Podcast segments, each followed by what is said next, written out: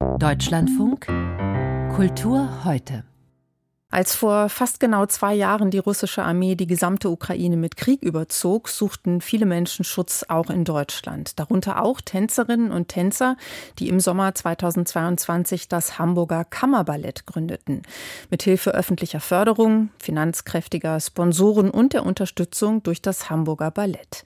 Mittlerweile hat das Kammerballett seine vierte Produktion erarbeitet. Floating Spaces heißt sie. Gestern war die Uraufführung in Hamburg. Unsere Tanzkritikerin Kritikerin Elisabeth Niering hat zugesehen.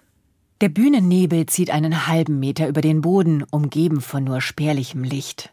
Eine bislang verborgene Gestalt taucht daraus hervor, schießt in die Höhe und verschwindet so schnell wieder in den dichten Schwaden, wie sie gekommen ist. Das gleiche passiert mit einer zweiten, einer dritten Gestalt. Sie alle tragen schwarze Kleidung, dichte Kapuzen bedecken die Köpfe, die Gesichter bekommen die Zuschauer nicht zu sehen. Es ist ein fast albtraumhaftes Bild und eine vielversprechende Eröffnungsszene für den Tanzabend Floating Spaces, den Choreograf Edwin Revasow für die sieben TänzerInnen des Hamburger Kammerballetts kreiert hat. Ihnen an die Seite stellt der Companyleiter zwei erfahrene Tänzer des großen Hamburg Balletts, dem Ensemble, dem er selbst seit über 20 Jahren als Tänzer und erster Solist angehört. Das Verbergen des Gesichts und damit der Individualität wird sich in vielen Szenen wiederholen, etwa wenn immer wieder Gruppen von Tänzerinnen mit weißen Masken auftreten. Nicht nur die Gesichter wirken stereotypisiert, sondern auch ihre Bewegungen, ob Sprünge, ausladend expressive Armbewegungen oder Drehungen. Was der oder die erste macht, wiederholen die anderen in der Gruppe nacheinander. Eine wenig überraschende choreografische Herangehensweise, die den Zauber des Anfangs nicht recht zu halten vermag.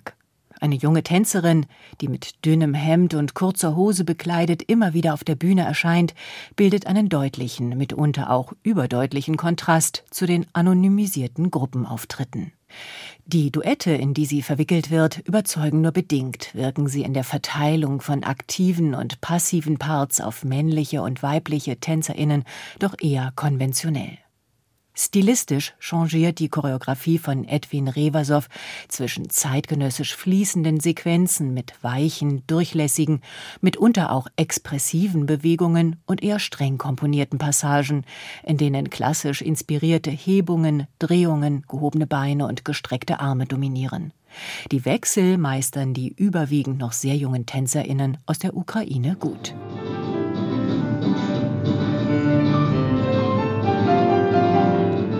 Die größte Frage wirft an diesem Abend die Beziehung zwischen Tanz und Musik, respektive Tänzerinnen und Musikern auf.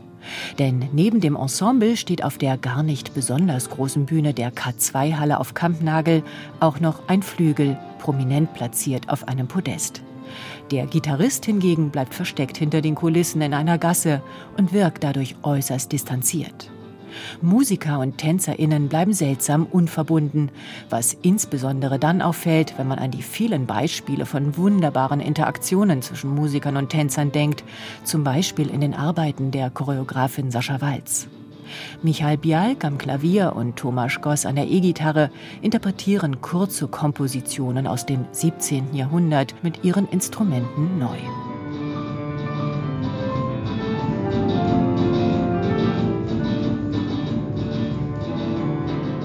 Auch wenn sich in Floating Spaces musikalisch und choreografisch einiges nicht so recht fügen will, das Hamburger Kammerballett ist ein künstlerisches Projekt, dem Respekt gebührt, löst sich doch hier in ganz praktischer Form ein, was in der zeitgenössischen Tanzszene seit längerem gefordert und verhandelt wird, Kunst und Care, also Kunst und Fürsorge für sich und andere zu verbinden. Denn ausgehend von der Tanzkunst geht es der Leitung des Kammerballetts auch um menschliche, soziale und psychologische Aspekte, wie zum Beispiel um Unterstützung bei sozialer Integration und darum, Retraumatisierungen zu verhindern.